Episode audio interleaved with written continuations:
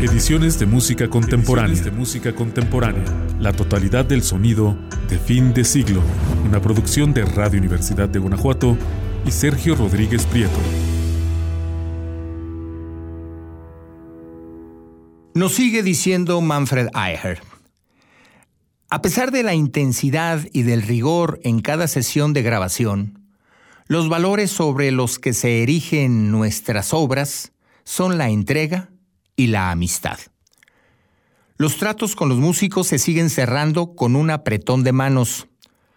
No existen largos contratos de exclusividad entre los músicos y la compañía, sino acuerdos puntuales para cada disco.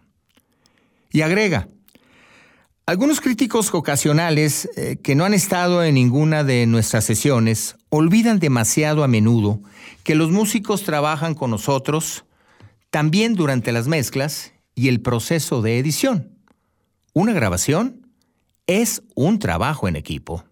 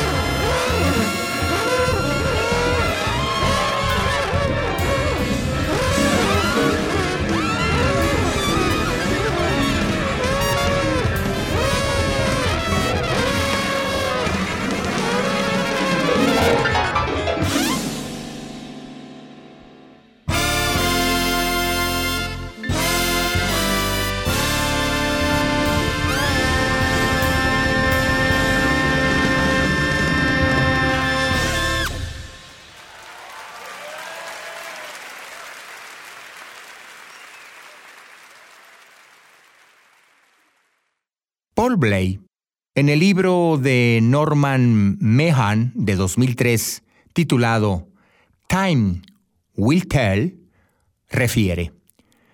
Cuando grabé para Polygram tenía un contrato de 35 páginas. Y Ciem me dijo, bueno, si te ha gustado lo que hemos hecho con tu música, estamos seguros de que querrás volver a grabar con nosotros. Tiene su lógica. Si a mí me gustaba lo que hacían y a ellos lo que yo hacía, era evidente que volveríamos a encontrarnos. No había necesidad de prometer o fijar un nuevo encuentro, ni de ninguna de esas cosas que figuran en los contratos.